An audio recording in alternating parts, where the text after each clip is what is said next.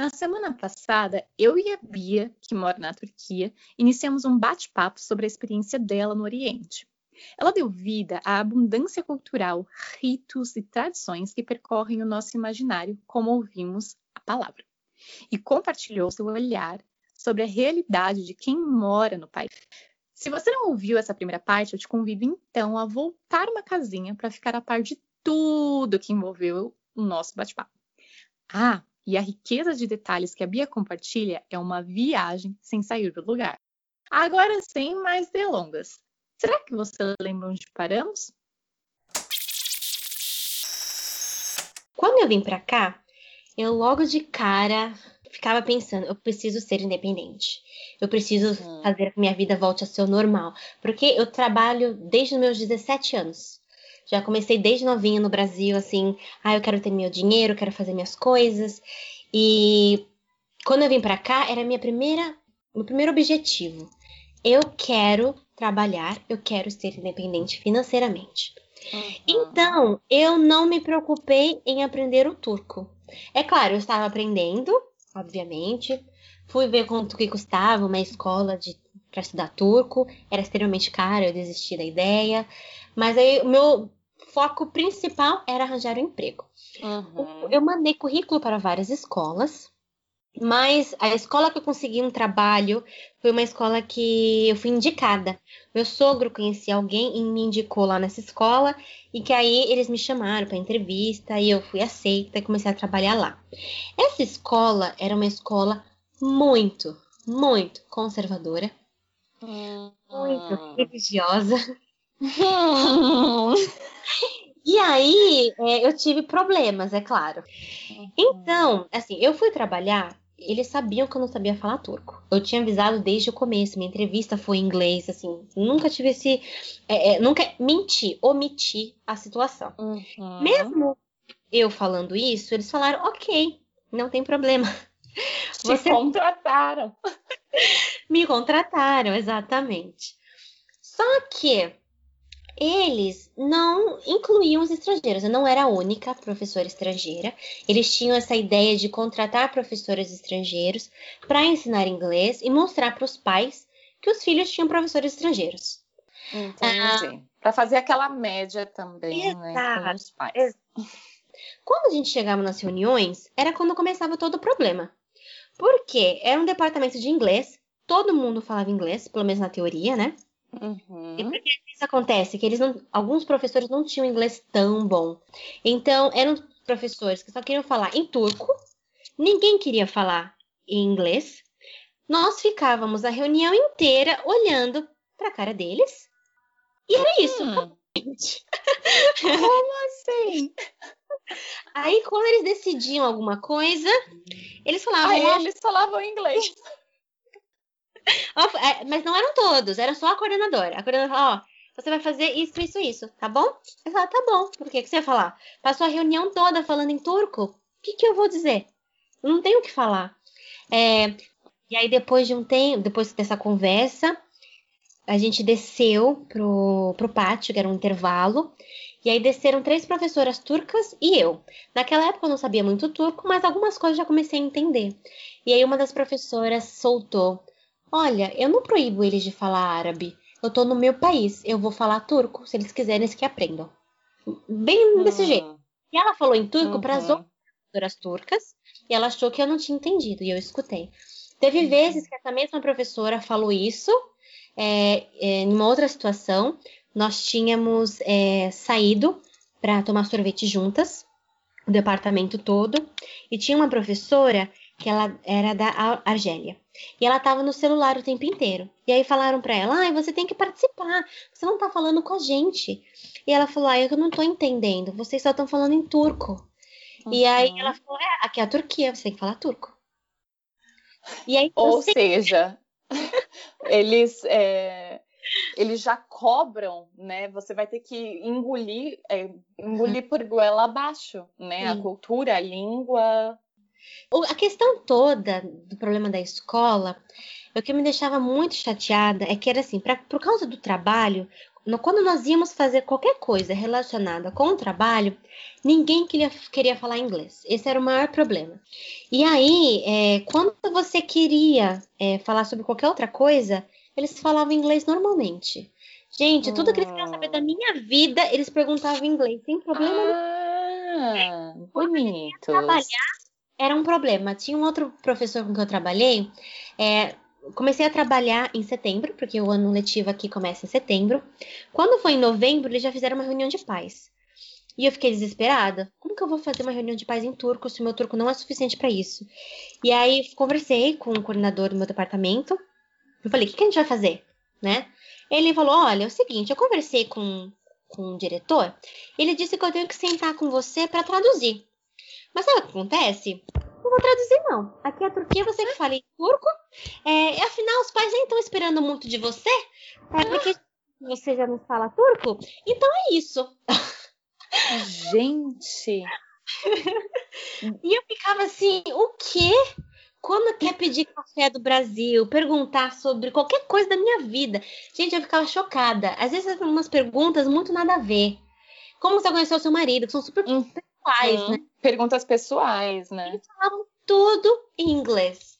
Mas quando era do trabalho, não queriam. Já tive eh, com esse mesmo coordenador, a gente tinha reunião e ele falava em turco a reunião inteira. Aí quando depois de 30, 40 minutos falando, ele olhava para mim e falava inglês. Você tem algo a dizer, Beatriz? Eu falava, que... é, não, muito obrigada, tá tudo ótimo. Bia, e como que foi então? Eu tô aqui rindo de nervoso. Claro, Esse termo nunca fez tanto sentido, porque, né, já estive nessa situação também. Mas aqui foi um pouco diferente. Eu acabei, quando eu fiz o episódio com a Carol, a gente é. acabou falando um pouquinho sobre isso, sobre essa questão da língua, que é extremamente importante aí para o processo de adaptação. E Sim. aqui, né, tanto aqui como com a Carol, existiu um, um, uma vontade de que, ok, a gente também tem aí a opção de falar inglês, uhum. fica à uhum. vontade. Então, esse, essa questão da língua, né, ou da cultura, nunca foi empurrada a goela abaixo. Como várias vezes você falou, ah, mas você tá na Turquia, como algumas pessoas falaram para você, né? Ah, mas você tá na Turquia. Sim. Como que isso ajudou ou atrapalhou o seu processo de adaptação, o seu dia a dia? Ai, atrapalhou muito, na minha opinião porque eu me sentia muito mal. Foram tantas coisas, mas eu tô só apontando algumas, tá? Para vocês uhum. terem uma ideia. Mas eu, eu, tive situações que as pessoas zoavam de, comigo em turco, na minha frente, ah, falando meu nome. Ai, meu. Várias pessoas dando risada de mim. É, e eu me sentia muito mal. E eu ficava, por que, que eu vou aprender a língua para ficar falando com essas pessoas com quem eu tô convivendo? É, uhum. É, eu não quero. E eu também não queria me encontrar com as pessoas eu acabei conhecendo é, as amigas do meu marido e a gente às vezes saía juntos, antes da, até a quarentena começar, né? A gente uhum. se encontrava, a gente passeava. E eu, mesmo tentando, para mim era difícil. Eu sempre tentei quando eu tava com elas, mas tinha coisa que eu não entendia, e aí o inglês delas também não era muito bom, e aí elas não conseguiam traduzir. E com o passar do tempo eu percebi que eu comecei a me fechar. É, eu não queria mais me uhum. encontrar com pessoas, porque eu tinha essa barreira, eu pensava que a pessoa ia zoar comigo. É, essa primeira impressão, né, infelizmente, influencia muito. Infelizmente. É, quando eu me encontrava com a família do meu marido, às vezes faziam aquelas reuniões que junta tio, tia, prima, aquelas coisas todas. Eu ficava sentada o tempo inteiro no meu canto, mexendo no meu celular, eu não queria conversar com ninguém. Porque eu, eu pensava, vou falar o quê? Nem sei falar turco. É, então, não vale a pena. E eu, eu percebi que, com o passar do tempo, eu comecei a, a me distanciar, comecei a criar um bloqueio com as pessoas. Infelizmente. E o que acontece? O meu turco, eu nunca fui realmente para uma escola aqui na Turquia para eu aprender. Eu estudei um pouquinho no Brasil e quando eu vim, foi aquele choque, né? Porque o que você aprendeu num curso uhum. e aplicar na vida real, pera, oi? É totalmente diferente existe um vale, né? De distância entre os dois. Isso, é verdade. E aí eu comecei a tentar aprender. E as pessoas com quem é, eu praticava turco eram com os meus alunos, pelo incrível que pareça. Eu aprendi o turco que eu sei hoje com os meus alunos.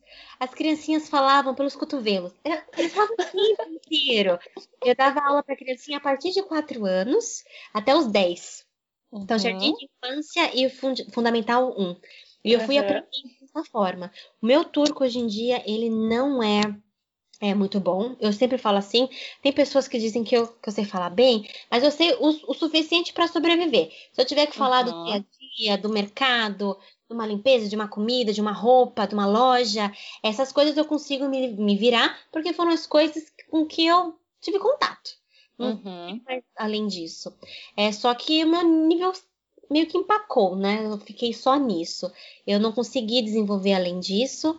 é, e eu foi isso um problema que eu disse. Eu me antecipei. Eu deveria ter estudado turco antes. Eu deveria ter me preparado para quando eu fosse trabalhar numa escola turca, eu já estivesse 100% é, apta a conversar com todo mundo e aí eu não teria os problemas que eu tive. Eu acredito. Entendi.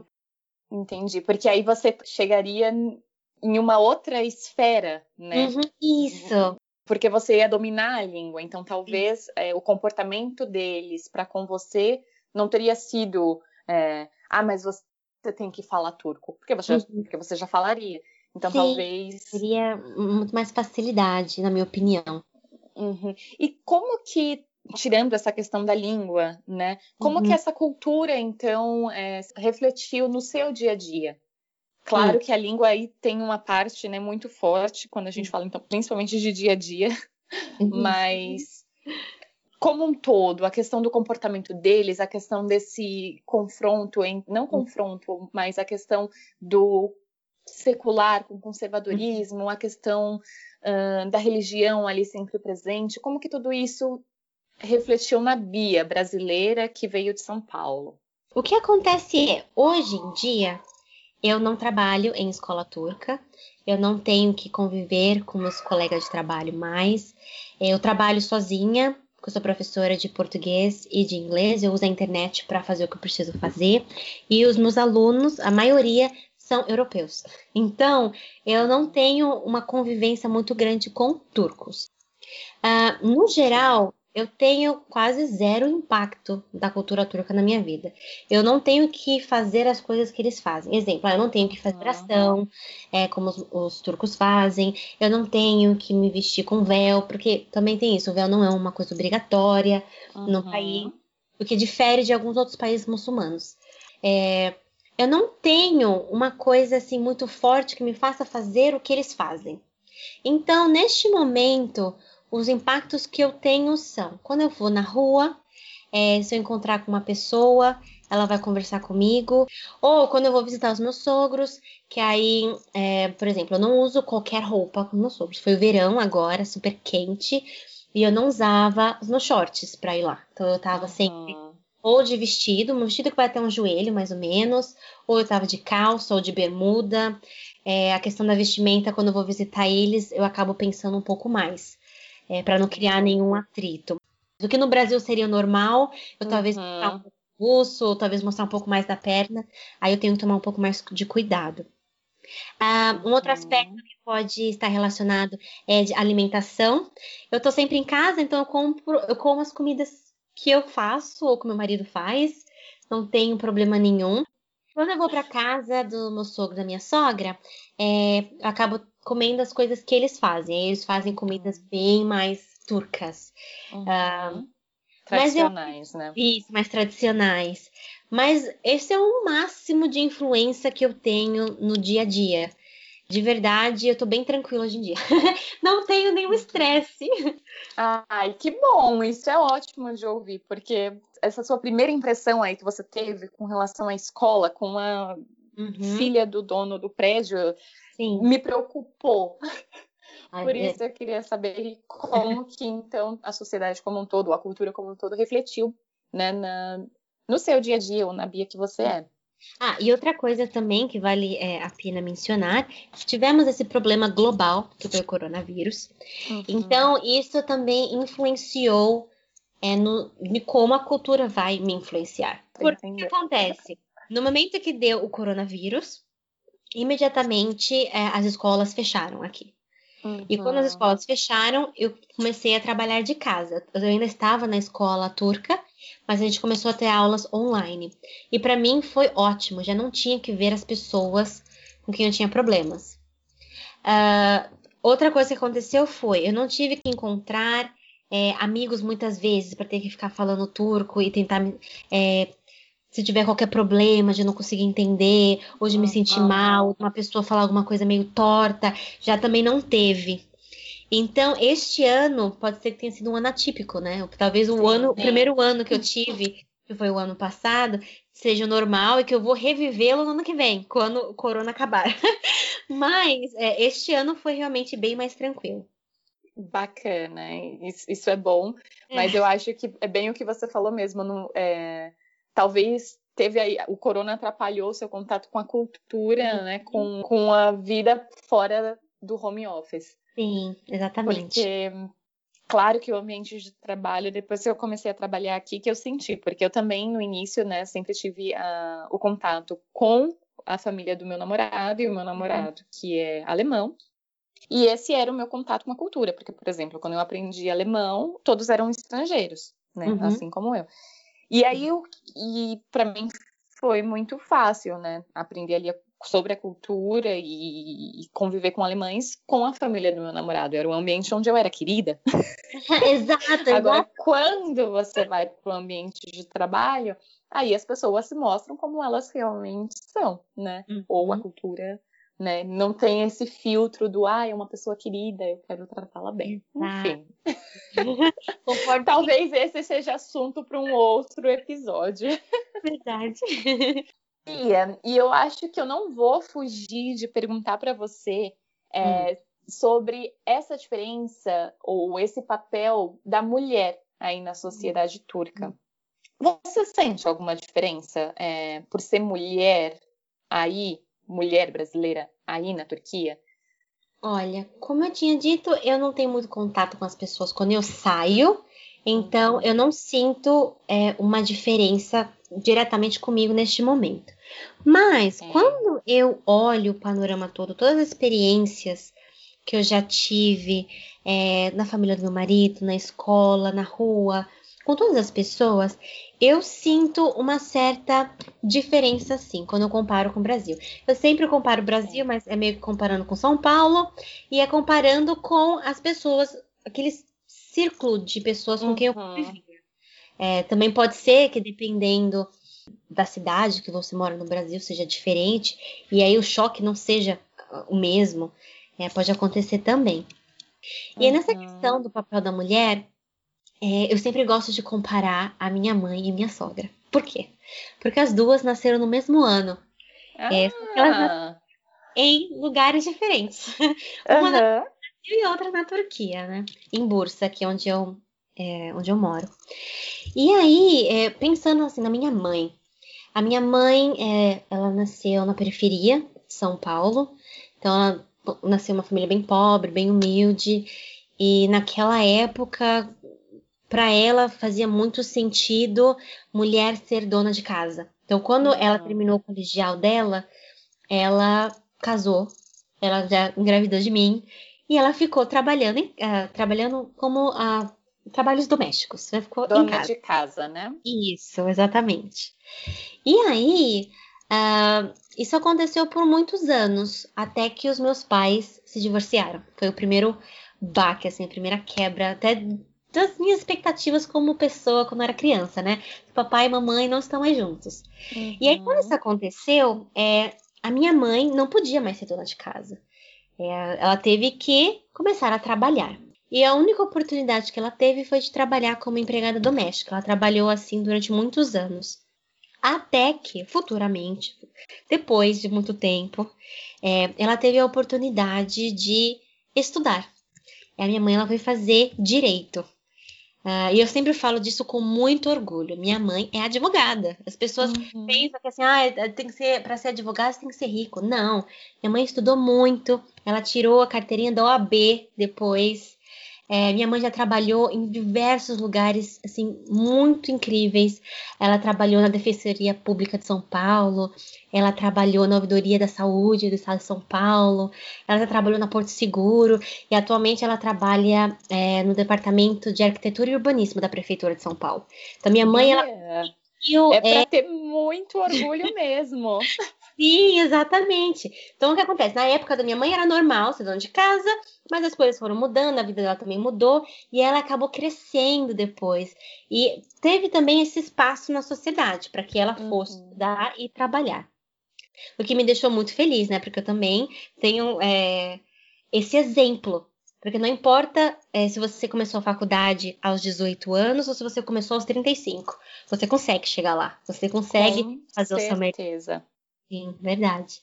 Uh, e aí, certeza. esse foi o paralelo da minha mãe, né? Quando eu penso na minha sogra, foi diferente. Minha sogra, com 14 anos, noivou. Aos 18, ela casou. Aos 19, ela teve o primeiro filho dela e virou dona de casa. E ela é assim até hoje. Então, a minha sogra e as outras mulheres da família, quando eu olho, elas tiveram o mesmo estilo de vida. Elas terminaram o máximo colegial, casaram, tiveram filhos e se tornaram donas de casa. Com a, a geração seguinte, que é a geração da minha cunhada, das primas do meu marido, eu vejo já uma certa diferença. Ok. Eu estava até pensando, a minha cunhada vai ser a primeira mulher a se formar na faculdade. É muito estranho pensar nisso. Imagina, no século XXI. A primeira, a primeira da família. A primeira da família a se formar é, na faculdade.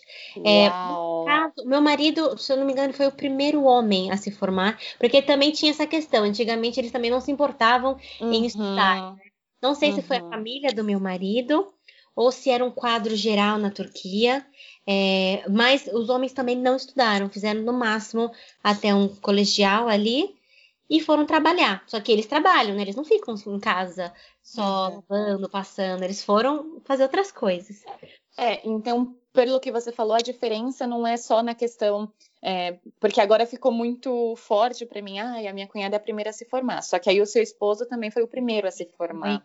Sim. Só que aí a diferença tá de que, a, de que as mulheres, né, até então elas ficavam também em casa, então não uhum. trabalhavam. Sim. Já o homem, sim, né? Ele tinha essa oportunidade de trabalhar.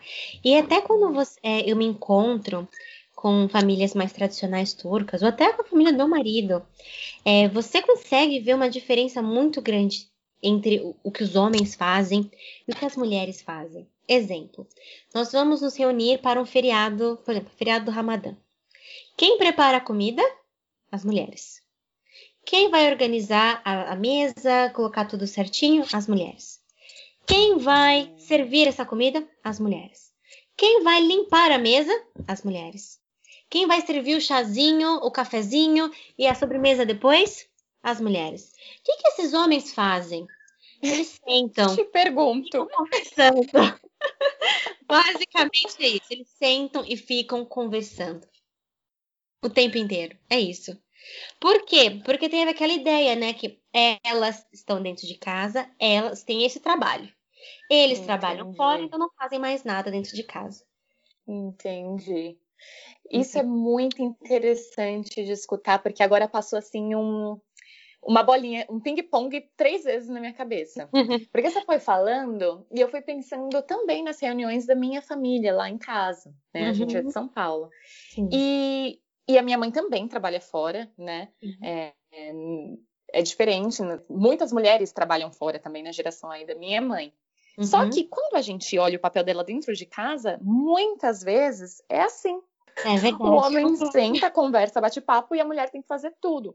Uhum. Só que agora, aí vem um segundo ponto de vista, que é aqui, eu morando aqui na Alemanha aí há três anos. Eu vejo que o papel aí, homem e mulher, é totalmente diferente desses dois países agora que a gente falou.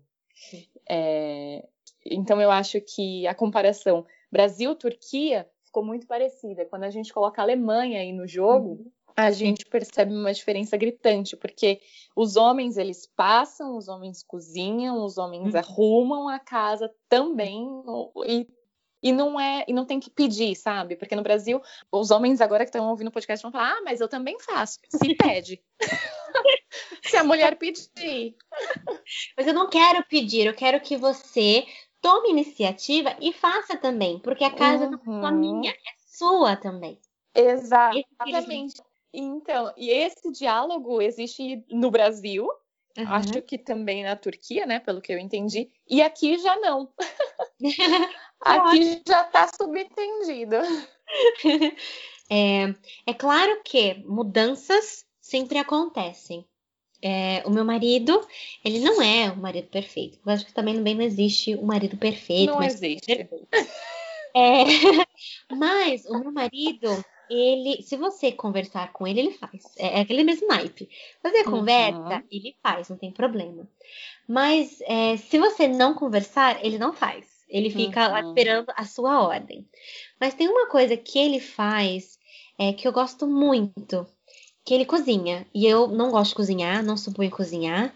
Então, isso já é uma coisa ótima. Então, ele já cozinha, se ele tá com fome, ele vai lá e prepara as coisas dele. Eu sou vegetariana, não cozinho carne, não importa o tipo de carne, eu não preparo.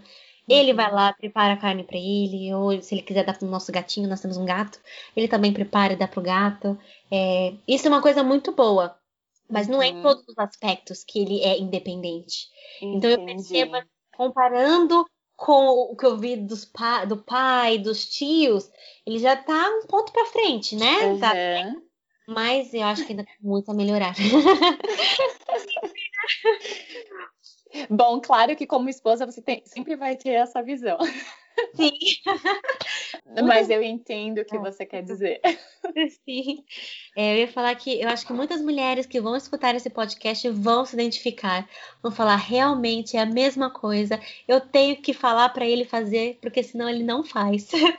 Uhum.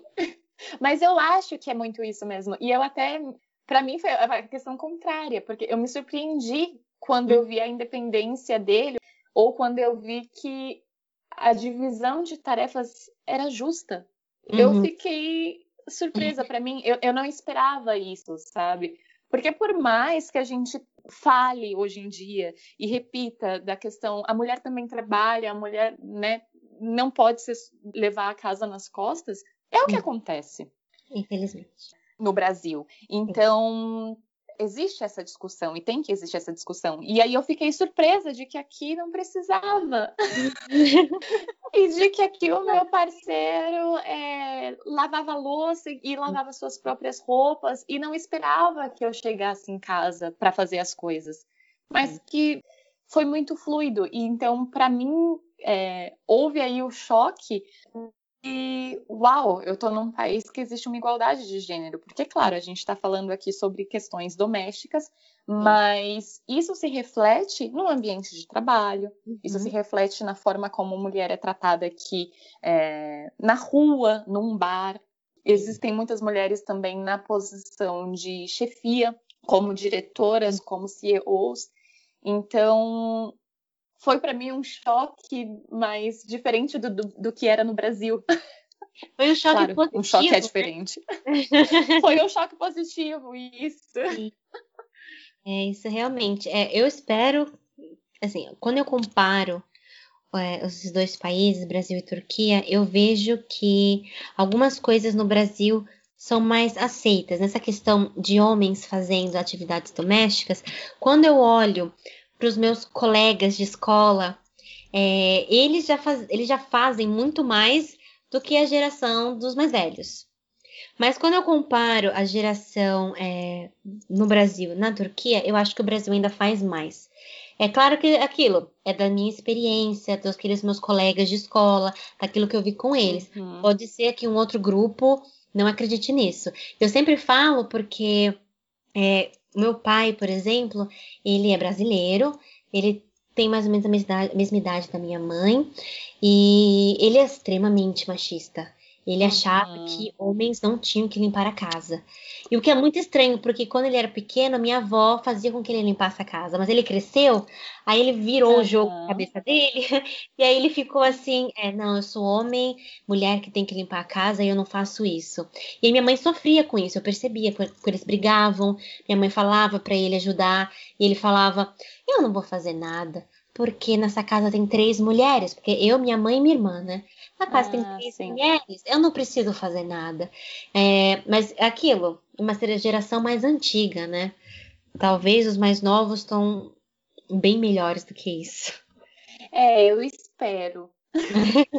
E eu também não tenho muitos primos, né? Então, é, eu não, eu não sei, eu não, realmente eu não tenho propriedade para falar. Mas essa questão da geração do meu pai e dos meus tios é assim. Tanto que o meu namorado foi pro Brasil e ele ficou espantado, coisa que para mim já era muito normal, mas ele ficou espantado. Como assim todo mundo fica sentado e a sua mãe tá lavando a louça, sua mãe faz a comida e coloca tudo na mesa? Exato. E aí ele não conseguia, e aí ele ajudava o tempo todo. E aí isso acabou ah, tendo um efeito muito bacana, porque eles, os meus tios começaram a, opa, vamos realmente ajudar. Vamos Talvez a gente possa tirar a mesa. Sim, a mão não vai cair se você ajudar, se você conseguir ajudar. Exato, Entendo. exatamente. Ô, Bia, e como que é? Agora, a gente falou aí a questão é, das, das tarefas domésticas em casa, e como que é no ambiente fora, no ambiente de trabalho? É, no ambiente de trabalho, é, o que eu percebi na escola onde eu trabalhava é que a maioria dos chefes são homens.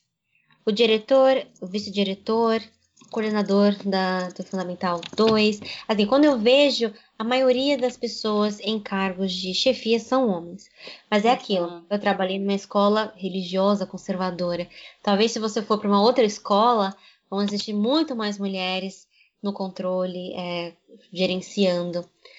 Ah, o que eu percebo ah, também em outras situações, como nós estamos falando sobre eh, as mulheres, se existe alguma igualdade ou não, eh, fora do, do âmbito familiar, eu pensei na gente falar sobre violência contra a mulher. Aqui é parecido com o Brasil, infelizmente. Existe sim eh, violência contra a mulher. Não sei se existe um país que não tenha, mas aqui existe. Às vezes eles passam na televisão. Existe um país que não tem. Aqui, por exemplo, não se escuta sobre, como no só, Brasil. No Brasil, a gente liga uma televisão e são crimes, né? Sim. Diários, Sim, mais do que diários, né? É, de violência contra a mulher. Tem uma lei, né? Tem a lei Sim. aí Maria da Penha, e aqui não, não existe necessidade. Não sei se tem uma lei, nu- nunca cheguei a ver isso, mas você não vê. É, como no Brasil, porque no Brasil a gente tem em todas as mídias, né? Infelizmente. Aqui também existe, e existem casos que é, é que é igual no Brasil, tem casos que acabam passando despercebido, que ninguém fala sobre eles, mas existem casos que eles acabam ganhando a mídia. E é a mesma coisa aqui, é, infelizmente. Existem também protestos, assim como no Brasil. Ah, existem pessoas que são contra isso, que elas falam é, que isso não é certo, que elas vão para a rua protestar, mas infelizmente isso existe. Ai, que horrível. É, eu também acho. E falando assim, a gente consegue perceber que nesse ponto eles estão muito próximos, né? Brasil e Turquia. Sim, nesse caso, eu acho que infelizmente estão muito próximos, mas não nesse- no caso dessa igualdade barra desigualdade de gênero. Sim. Ah, eu pensei em outro ponto. É, esse ponto também me lembra um pouco do Brasil. Por quê? Eu cresci em igreja evangélica, é, eu ia na Batista, e eles tinham uma visão meio conservadora, né? Que mulher e homem não deveriam ter relações sexuais antes do casamento. É claro que às vezes esse peso caía bastante sobre a mulher. Como sempre, é, você sempre. que é culpada porque você quis fazer, se ele foi embora, a culpa é sua. É, mas eu consegui me libertar dessas coisas que me falavam, graças a Deus, porque é, eu não concordo. Uhum. E aí, é, essa questão também existe muito forte aqui na Turquia. É, e o que acontece? As mulheres procuram preservar é, a sua virgindade, enquanto os homens não se preocupam tanto. Mesmo paralelo do Brasil. Uhum. É, então, quando elas têm um namorado, por exemplo, elas não vão ter relações é, sexuais, como podemos dizer assim, normalmente, como estamos acostumados, né? Uhum. Porque elas têm medo que quando elas forem casar, que o futuro marido, o pretendente, não as aceite. Porque elas não são princesas. E aí, elas acabam optando por fazer sexo de outras formas, uh, de modo que o ímã delas fique intacto. Então, não Entendi. importa se elas tenham feito várias outras coisas, o importante é que o ímã vai estar lá. E aí, quando elas forem se casar, vai estar tudo certo. Está virgem. Aprovado. E... Mas existe uma, é, uma comprovação? Ou eles procuram. É, tem que. A mulher tem que provar que ela é virgem? Ah, não existe, não que eu saiba, né? Não existe nenhum tipo de comprovação assim. Mas é, se você falar pro rapaz, olha, eu já tive um namorado, eu já tive relações sexuais, pode ser que esse homem não queira ter nenhum relacionamento com você. Entendi. Ou ele vai aceitar ter é. relações é. com você, porque ele vai poder é, agir livremente mas não que ele vai querer casar com você. É aquele problema que a gente às vezes escuta, tem mulher para casar e mulher para uhum. Ai, não sei qual é a outra palavra, mas uhum. é a mulher uhum. para se divertir, uma coisa assim. É, uhum. Também às vezes ficam com isso. Eles querem casar com uma mulher que seja virgem, uma mulher que entre aspas seja pura. Mas como eu falei, ela estava fazendo outras coisas antes, ela só não quebrou o ímã, entendeu? Uhum. Foi só isso. É, aí eles enxergam dessa outra forma. Aí eu fico me perguntando até que até quando é diferente no Brasil, né? Porque uhum. o mesmo exemplo aí que você deu, muitas religiões têm esse mesmo discurso. Sim. Né? É, e eu acho que é muito errado, porque ah, sexo não deveria ser um tabu, sexo não deveria ser um pecado. É a minha forma de interpretar, claro. Uhum. Muitas pessoas uhum. diferentes. É, partilhamos aí da mesma forma de interpretar, mas eu acho que que depende muito, que está muito ligado a não só a cultura, mas local, né, aonde você uhum. está e o ambiente também que você está, né? Sim. Eu não sei, eu vejo o Brasil mais uh, libertino nesse aspecto, uhum. mas eu não sou uma pessoa religiosa, né? Então uhum. eu não cresci na igreja, então talvez eu enxergue dessa forma e uma outra brasileira né, hum. enxergue de forma diferente, né? De forma diferente da nossa opinião, né? Que é igual no caso. Uhum. Mas eu acho que depende que o ambiente influencia muito nessa questão. Aqui na Alemanha eu não sei com relação à virgindade, mas eu sei que para paquera, por exemplo, para o flerte, a ah. mulher tem tanta liberdade quanto o homem. Que legal. E nesse aspecto é também muito interessante, porque o homem, ele tem um.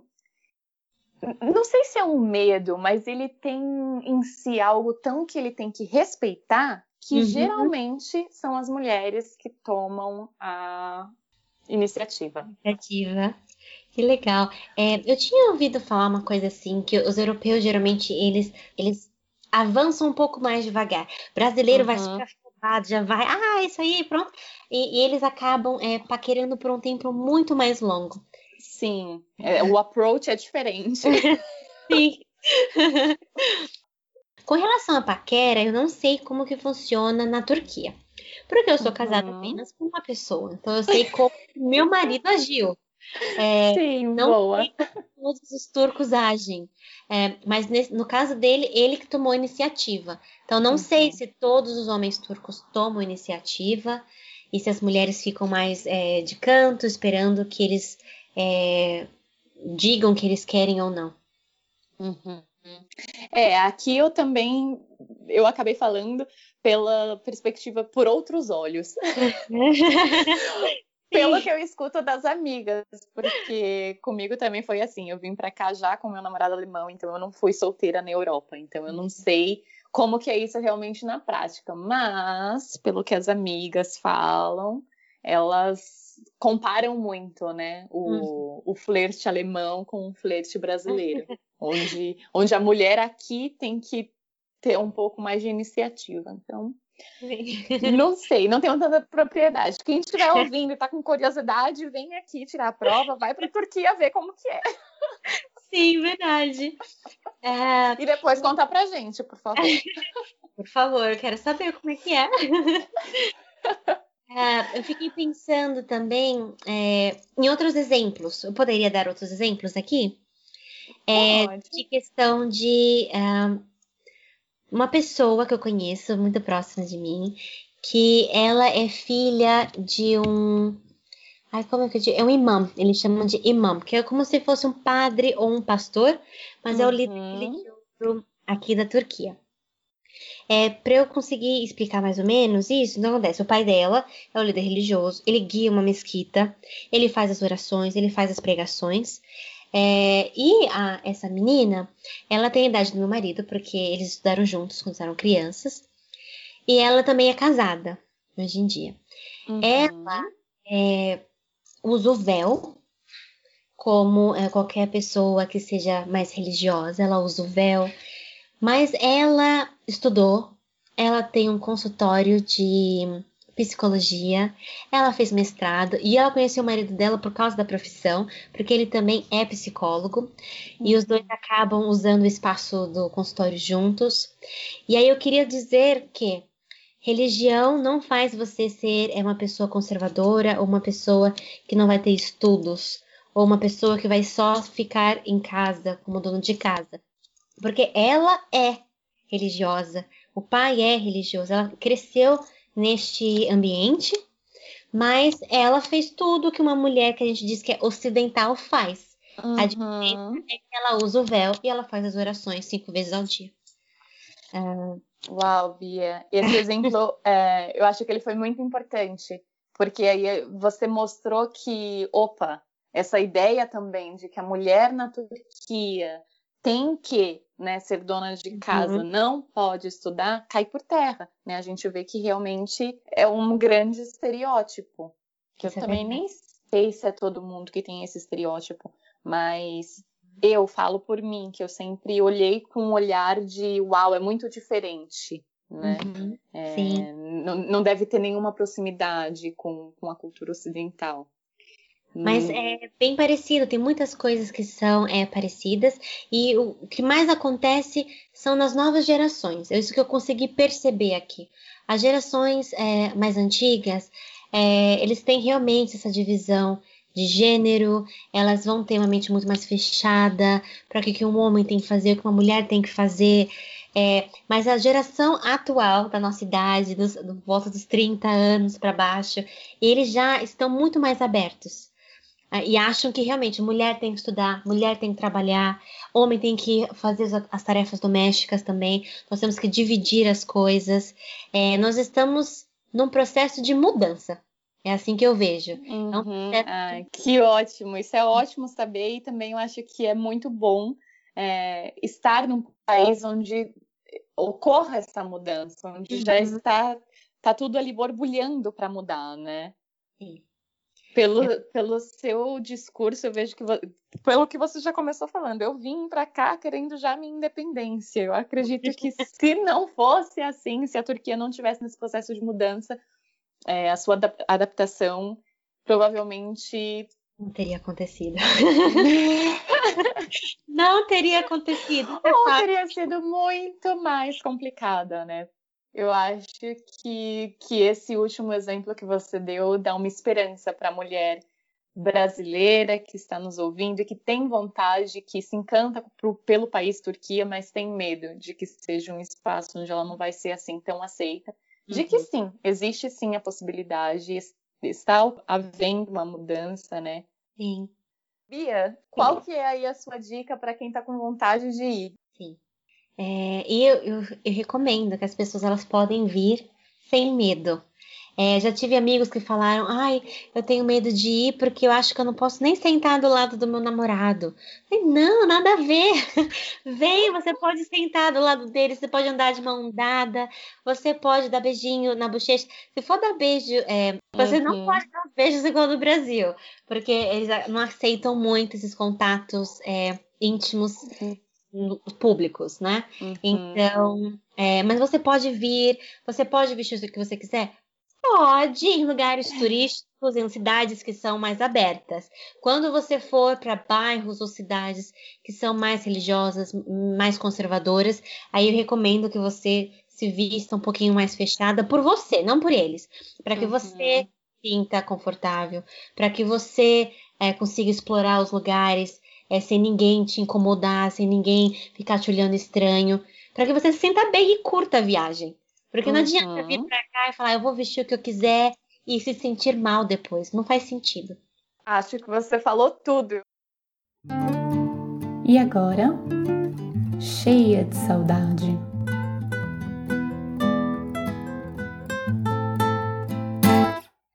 Nessa categoria que eu tanto amo, você tem aí um espaço para falar sobre ela, que está no coração de todos aqueles que deixaram o seu lar, a saudade. Qual que é a sua saudade, Bia? Tem nome? Tem endereço? Ou tem gosto? Tudo isso que você falou.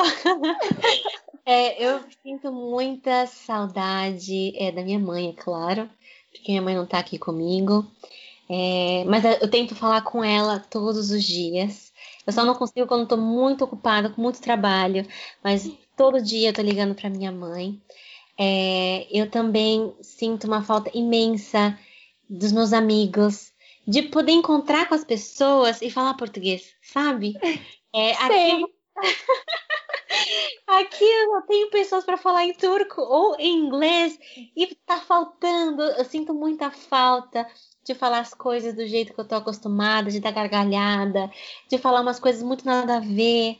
É, infelizmente, eu não consegui fazer amizades igual tinha no Brasil ainda, né? Mas quem sabe um dia. Ai, eu vou falar uma coisa para você. Eu sinto uma saudade de pão de queijo. Ah! Tapioca. ah, de um pastel de feira. Ai, Bia, você tá jogando muito baixo. Eu acho que quando a gente abre a porta da saudade pra comida, é verdade.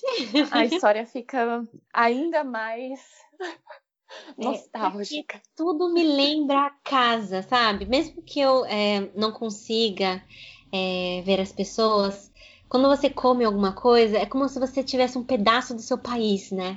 É, uhum. É, comer um pão de queijo, fala, nossa, é igual o pão de queijo que eu comia lá no terminal da Lapa. Isso, tem esse poder de te Uhum, tem esse poder de te teletransportar para memórias, né? É, e realmente não tem aqui, infelizmente. E também é um espaço se você quiser mandar um beijo para alguém. Sinta-se no programa da Xuxa. Sim, eu quero mandar um beijo enorme para minha mãe, porque ela com certeza está escutando esse podcast, porque eu vou mandar para ela. É, e dizer que eu estou morrendo de saudades dela e que cada dia que passa longe dela é uma, dá um aperto nesse coração que eu realmente queria estar muito perto dela. Ai, um beijo da minha parte também. Porque realmente eu, eu tenho essa relação aí também com a minha mãe de longe. E eu fico imaginando o nosso coração como filha aperta, mas eu imagino também a saudade e a dorzinha no coração delas. É, eu posso é fácil. um beijo só pra gente finalizar, desculpa. Claro! Eu queria mandar um beijo também pra minha irmã. Nós somos um trio fantástico. É, era para ser quarteto fantástico, mas nós somos um trio fantástico. É, só que a minha irmã, ela também não mora no Brasil. A minha irmã mora na Irlanda. Então, minha mãe, não sei se foi sorte ou se foi azar, mas minha mãe tem duas filhas, e as duas estão cada um em um canto do mundo. Ai, meu Deus! E a minha irmã, é, um beijo muito grande para Brenda. porque ela é um exemplo para nossa família inteira. Ela trabalha, ela estuda, ela corre atrás dos objetivos dela desde os 18 anos de idade. Ela Uau. falou, eu vou, e eu vou ficar na Irlanda. E gente falou, Brenda, não tem dinheiro para te manter. Eu vou ficar. E ela fez tudo que ela pôde e ela tá lá até hoje. Então, um beijo enorme para minha irmã guerreira. Sua irmã e a sua mãe, você já falou também do exemplo dela, e você, Bia, também super guerreira. Eu tenho certeza que a sua mãe tem muito orgulho, porque ir para um país que é assim, tão diferente, que na verdade hoje a gente descobriu, tem lá suas similaridades com o Brasil, não é fácil. É verdade. Então, realmente vocês merecem o título de trio fantástico. Muito obrigada. Você também teve a iniciativa, teve a força de ir para a Alemanha. É, você... Bota força nisso. Sim. Mas tudo isso a gente aprende, eu acho. Sim, né? é verdade. A vida faz com que a gente aprenda, né? Exatamente. O que você leva na sua bagagem de mão?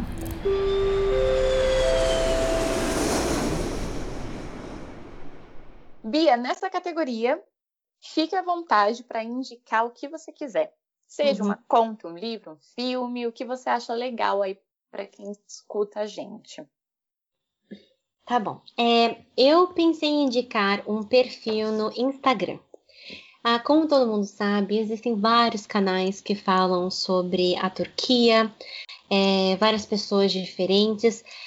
Geralmente são mulheres que falam a opinião delas. E eu quero indicar uma que é do Instagram Turquia para Brasileiros.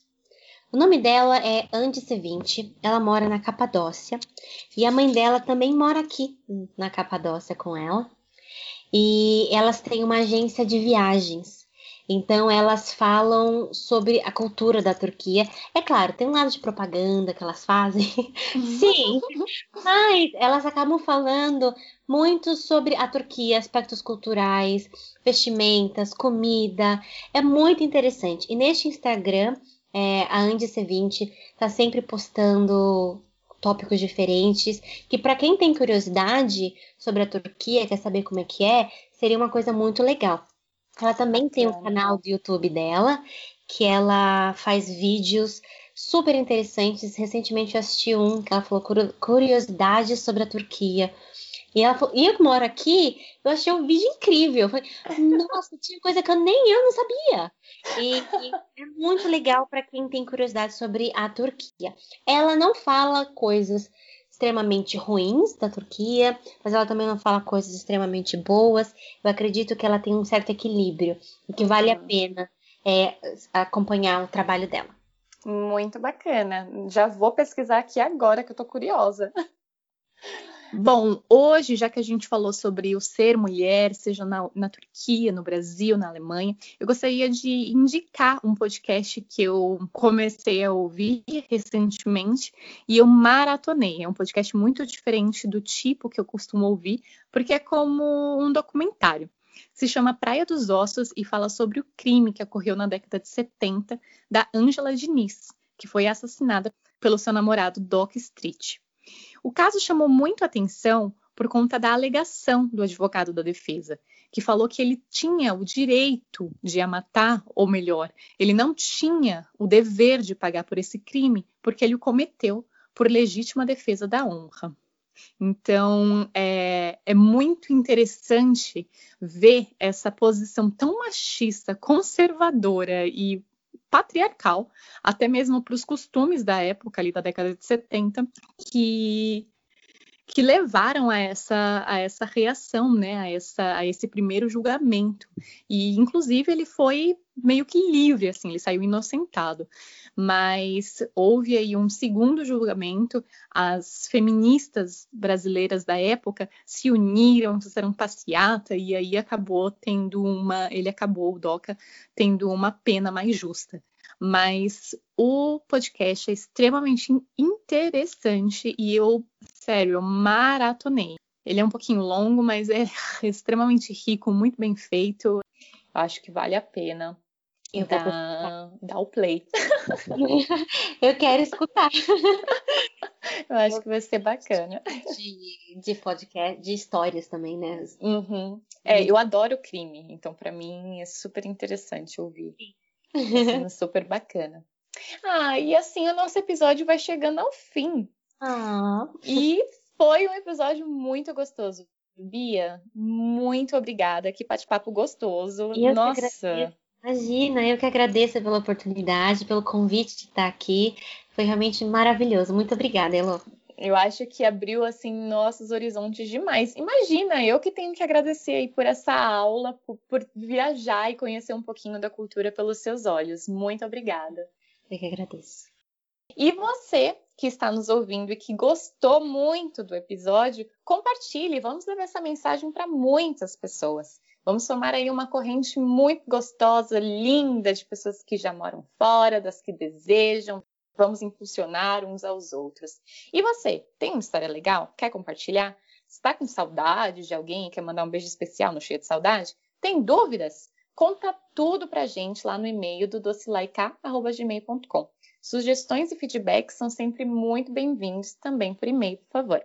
Esse episódio tem produção e apresentação por Heloíse Lemos, participação especial de Beatriz Meira, edição de áudio e sonoplastia por Jéssica Gomes. Eu vou ficando por aqui e nos reencontramos neste mesmo lugar daqui a 15 dias.